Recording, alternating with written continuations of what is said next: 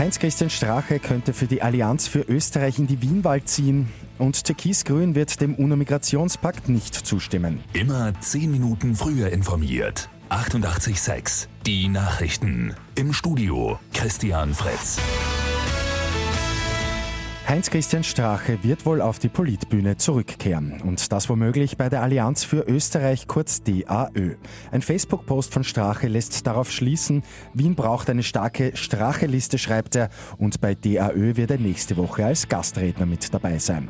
DAÖ-Sprecher Gernot Rumpold, was können wir dort dann von Strache erwarten? Ich denke, er wird dort äh den Leuten erzählen, wie er die, seine Zukunft und die Zukunft äh, des DRÖ sieht. Und da bin ich schon selbst sehr gespannt darauf. Eine fixe Zusage gibt's aber noch nicht. Wie würde es dann weitergehen, wenn Strache nicht für die DAÖ in die Wienwahl zieht? Es gibt keinen Plan B. Alle gehen davon aus, dass er diese Spitzenkandidatur machen wird. Wie und in welcher Form wird er selbst entscheiden, aber alles wird darauf vorbereitet, dass er das machen wird. So Gernot Rumpold, DAÖ-Sprecher im Gespräch mit Radio 886. Österreich wird auch unter Türkis-Grün nicht dem UNO-Migrationspakt zustimmen. Das hat Außenminister Alexander Schallenberg jetzt klargestellt. Die Grünen, Koalitionspartner der ÖVP, sind über die Aussage Schallenbergs nicht glücklich. Sie würden nicht den Positionen der Grünen entsprechen.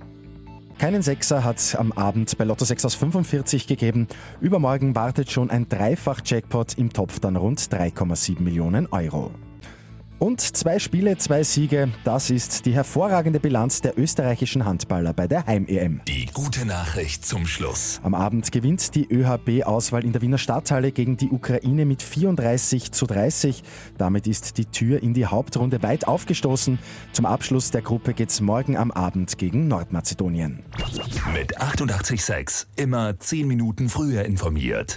Weitere Infos jetzt auf Radio 886 AT.